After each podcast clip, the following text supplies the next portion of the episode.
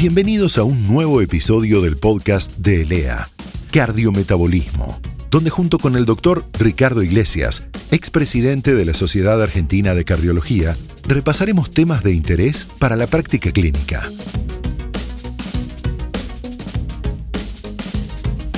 Hola a todos. Hoy vamos a tocar un tema apasionante, que es si los pacientes cumplen las prescripciones médicas. Bueno, se podría terminar ahora, decimos, como todos sabemos, no, no.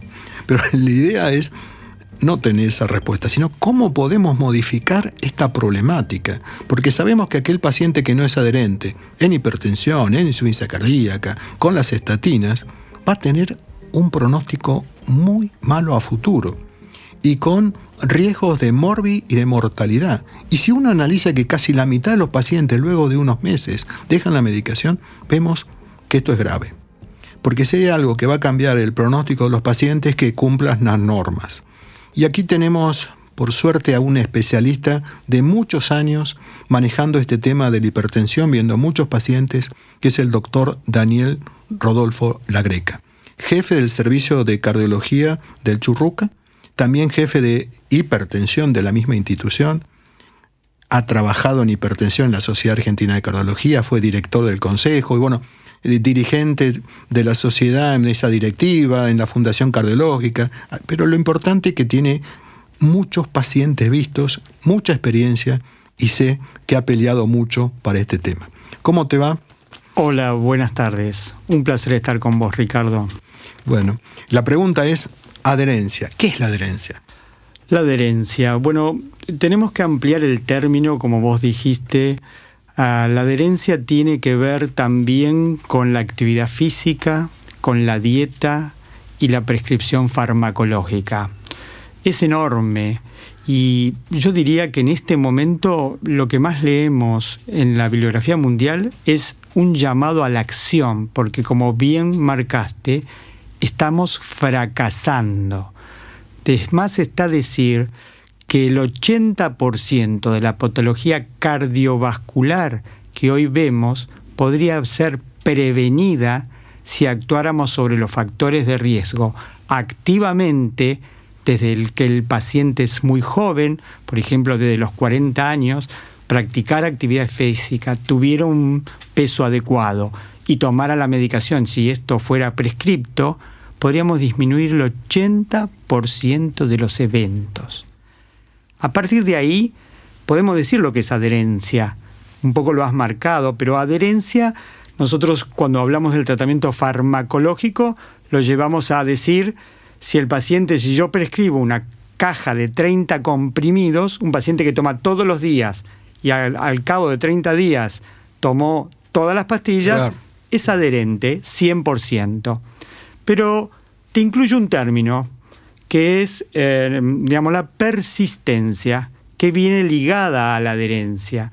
Porque adherente es un paciente que a través de todo el año toma la medicación que le has prescripto. Pero por ahí no es persistente. Eso quiere decir que el paciente la toma cinco días, siete días, el fin de semana no la toma, lunes y martes no la toma, le prescribimos una caja de 30 comprimidos y viene a la consulta dentro de 90 días, o sea que, y si no compró caja, quiere decir que estiró la dosis. Quiere decir, perdóname, es tan malo una cosa como la otra. Tomarlo en forma discontinua tampoco es beneficioso para ese paciente. Absolutamente. Y a veces es muy difícil de medir, porque hay métodos directos o indirectos, hay encuestas, pero ¿cómo lo medimos? Es muy difícil de medir. Podemos medir las drogas en orina de manera diríamos, directa, podríamos hacerle cuestionarios si el paciente la toma o no, pero lo más importante, Ricardo, y yo sé que vos sos un gran cardiólogo clínico y lo hacemos juntos esto, es explicarle al paciente la importancia de el tratamiento, tanto del no farmacológico como el farmacológico.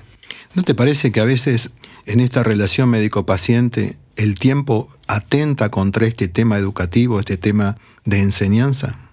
Bueno, mira, yo estoy absolutamente de acuerdo.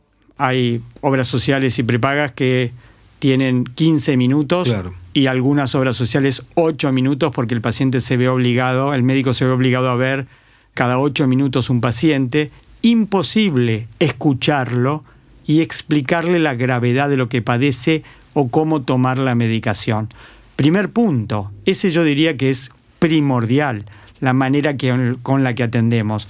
Por eso vos y yo vemos una manera diferente. Nosotros somos como el médico antiguo. Tenemos entre 40 y 50 minutos o una hora cada paciente. Eh, digamos, a nuestra edad se permite, podemos hacerlo. Estamos muy lejos de la media, pero eso sería lo ideal, escuchar al paciente y poder prescribir la medicación. Me parece que es el punto más importante en la relación médico-paciente, digamos, actuar de doctor, de docere, de docencia. Me parece que esto es muy importante y no solamente hablarle mucho, sino hablarle bien. Porque muchas veces uno le quiere hablar al paciente, pero a lo mejor el paciente no entiende y me parece que ahí tenemos que nosotros cambiar a veces este diálogo con el paciente técnico o tecnicista. ¿No te parece que un poco a veces uno tiene que adaptarse a la idiosincrasia? Eh, coincido, porque hay enorme cantidad de factores del paciente, del tratamiento, del médico, pero empecemos por el paciente. Hay pacientes que tienen distinta edad. No es lo mismo explicarle a un paciente de 80 años que vive solo que se debe autoadministrar la medicación que a un paciente joven. Por otro lado, debemos respetar la cultura y la razón social de ese paciente, a dónde está inserto, digamos, su religión, que a veces no le permite tomar la medicación. Hay montones de factores, incluido el paciente o los trastornos cognitivos, pacientes que no están eh, capacitados para autoadministrarse la medicación. Entonces, el paciente debe recibir un tratamiento individual. No tenemos un discurso de adherencia. El discurso debe ser el nuestro, el diagnóstico de cómo el paciente lo va a tomar.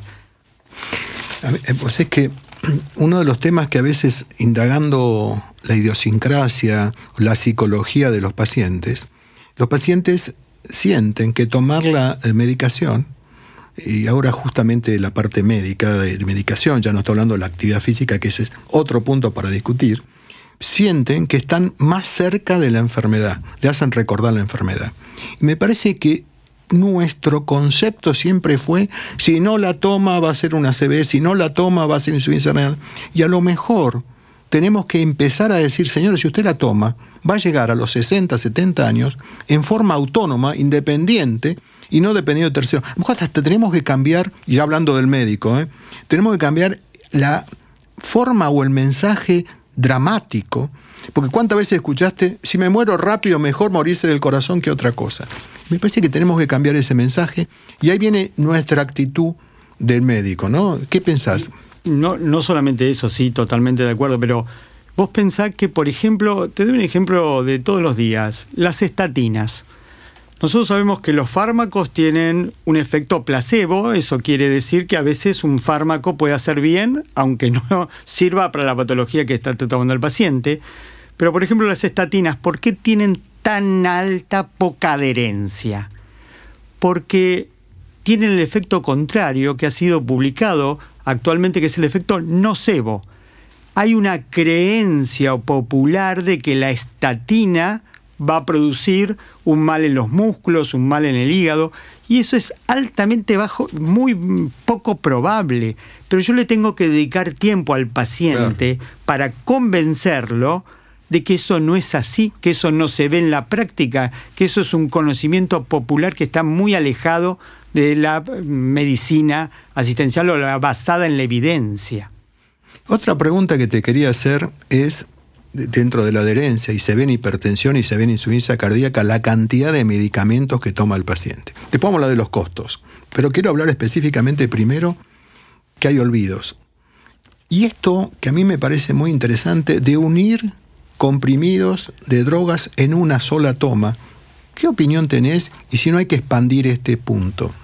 Mira, hoy todas las guías internacionales y nacionales aconsejan que debemos administrar fármacos en un solo comprimido. Eso quiere decir dos o tres fármacos de la misma línea, por ejemplo, para la hipertensión, y la famosa discusión de la polipil, si debe haber fármacos para distinta indicación. en el mismo comprimido debe haber un fármaco para la presión o uno o dos para la dislipidemia, la estatina y además aspirina. Bueno, nosotros tenemos trabajos a nivel mundial que lo avalan, que cuanto menos comprimido le demos al paciente, mayor adherencia y mayor grado de control de todos los factores de riesgo. Estamos totalmente de acuerdo, pero es la industria farmacéutica que nos tiene que bajar esos comprimidos, digamos, sólidamente con trabajos que lo avalen para que la práctica médica lo asimile. Hoy en día, en la Argentina, es muy poca la prescripción de medicamentos de la polipil. O sea, dar, entrar en la cabeza del médico y decirle usted debe dar una medicación para la presión y que tenga medicación para el colesterol es muy difícil. Y le damos clases y van a su consultorio y no lo hacen. ¿eh? Debemos insistir, insistir. En hipertensión arterial hay mucha experiencia de eh, utilizar dos o tres es decir, drogas dentro de un propio comprimido. Me parece que eso digamos, uno, uno por experiencia, tomar una, la medicación de la tarde, si nos cambia la rutina, muchas veces nos vamos a olvidar. Otro tema que me parece muy importante es el sistema de salud, costos. Es decir, y, lamentablemente a veces los costos uno habla de los costos a un año. Y cuando uno piensa en hipertensión arterial, el daño cerebral, el daño renal, el daño coronario, es mucho más tiempo. Y probablemente si uno utiliza drogas de muy buena calidad, que tiene mayor costo, y sí, si tomamos un año, probablemente sea costo-beneficio malo, pero si uno toma la historia natural, y este es un punto, ¿cómo modifica el Estado? ¿Cómo el Estado puede modificar este concepto como para que pueda tener todo el mundo las mejores drogas y poder tener controlada la presión? Yo diría que el Estado, digamos, a través de las obras sociales o el sistema PAMI aborda este sistema, pero que evidentemente es insuficiente.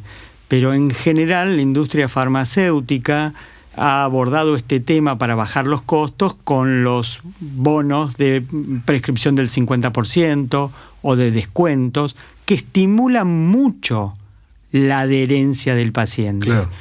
Yo que los uso habitualmente, el paciente viene especialmente porque eso le va a producir una ganancia neta, digamos, de dinero. Me ahorro un montón, doctor, y viene a buscar la receta. Y ahí lo controlás. Y ahí controlo que lo está tomando, porque el, el paciente... Entonces esas son medidas para incentivar la adherencia del paciente. Yo me acuerdo cuando hacía medicina rural allá por el sur, este, se le daba a las madres la leche todos los meses. Entonces, de alguna manera tenía que traer al chico.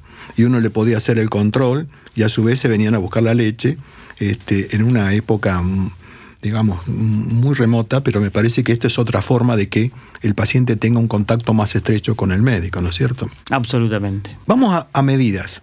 Hemos tocado algunas. Las medidas. Educativas primero. Eh, eh, al médico, ¿cómo lo educas al médico? Porque hay una inercia también en esto, más allá de todo lo que vos dijiste, del tiempo dedicado por las condiciones. ¿Cómo, ¿Cómo hacemos para que salga de la inercia y poder estimular estas cosas? Bueno, eso que justamente se llama inercia terapéutica del médico es, por ejemplo, tomarle la presión a un individuo que siempre tiene normal y hoy se lo toma 16-8 y le dice, no, está bien, debe estar nervioso. Y no ejerce actitud sobre el paciente. Eso es muy difícil. Nosotros estamos haciendo campañas muy fuertes a través de la Sociedad Argentina de Hipertensión y a través del Consejo Argentino de Hipertensión de la Sociedad Argentina de Cardiología, bajando línea, guía.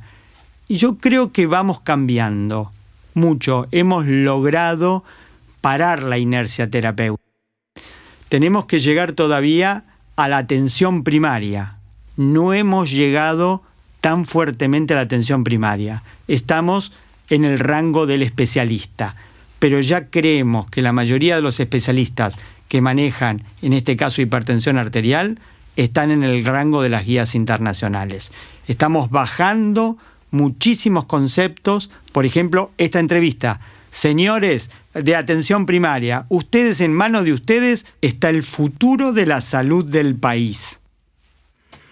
Otra pregunta que yo te quería hacer, los prepagos, las obras sociales, ¿tienen que estimular que la gente con estímulos, o las empresas, con estímulo de algún tipo, para que su gente tenga controlada la presión?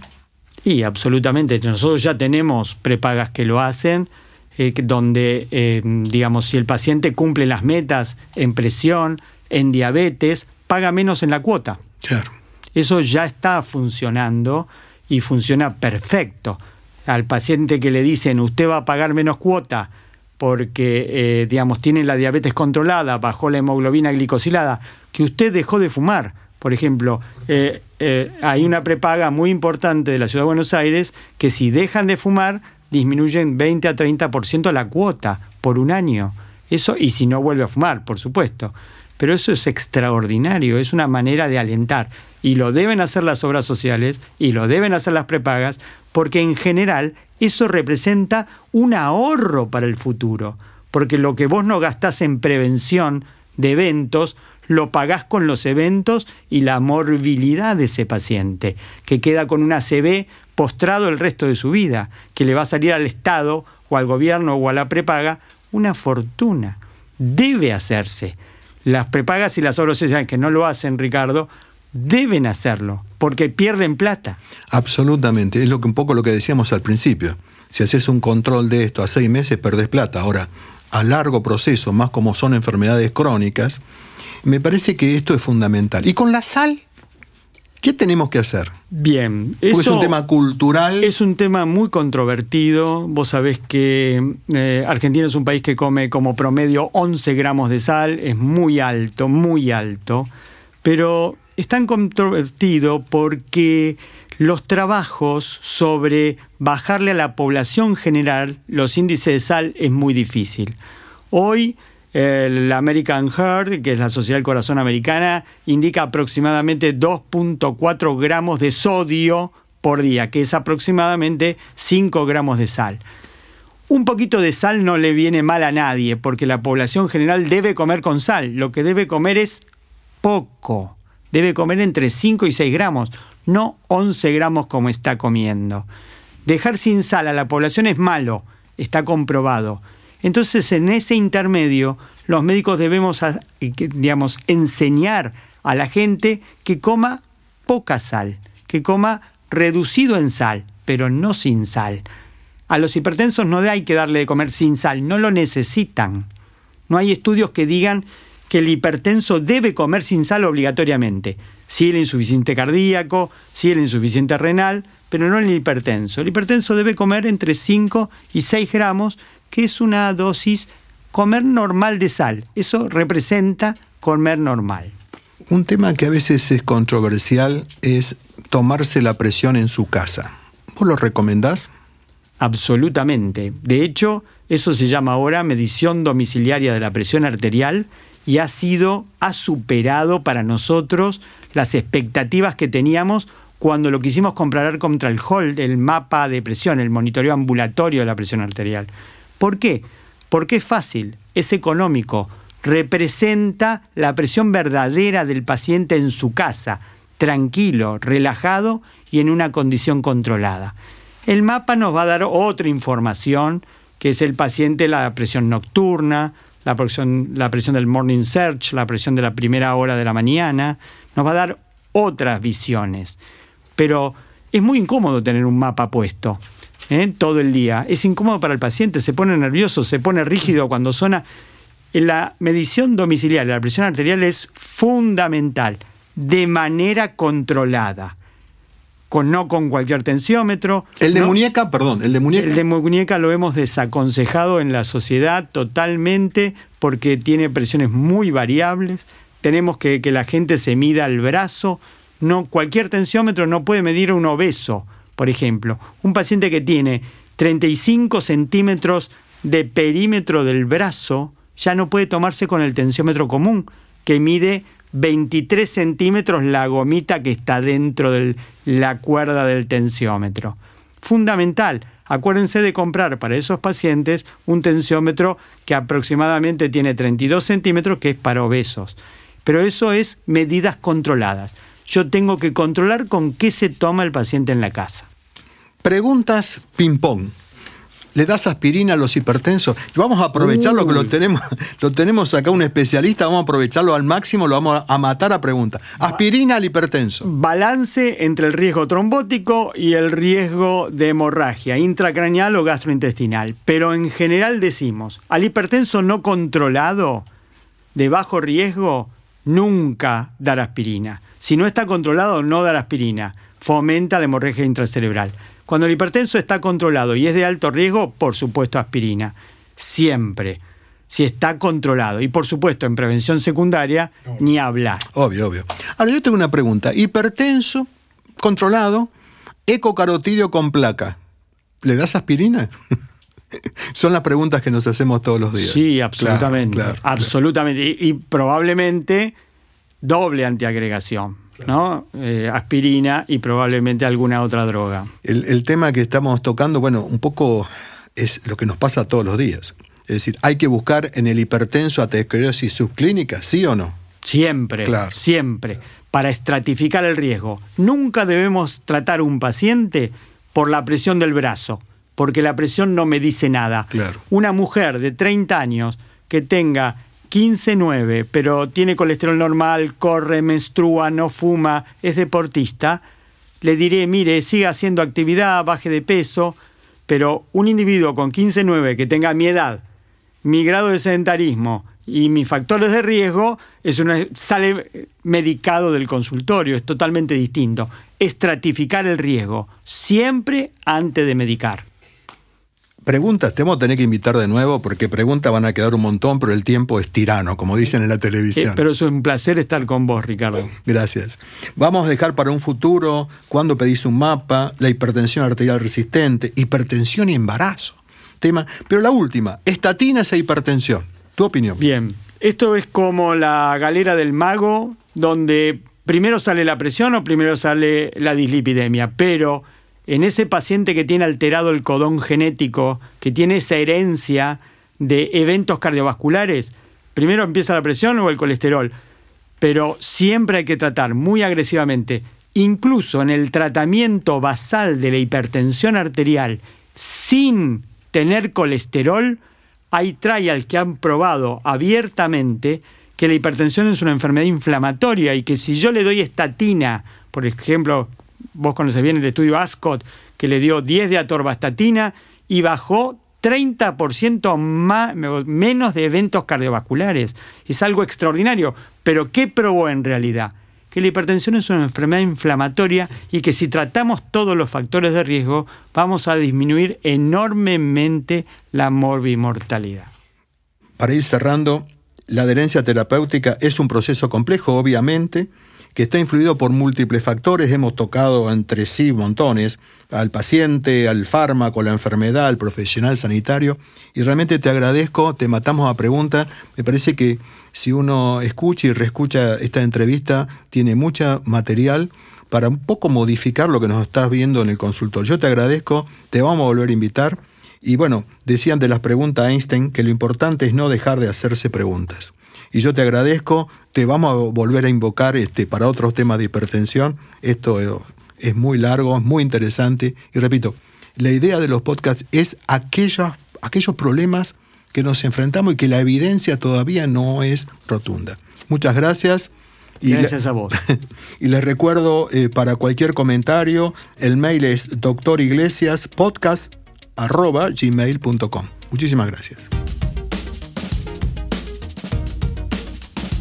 Si te gustó este podcast, suscríbete a la playlist en Spotify o accede desde ojoclínico.net.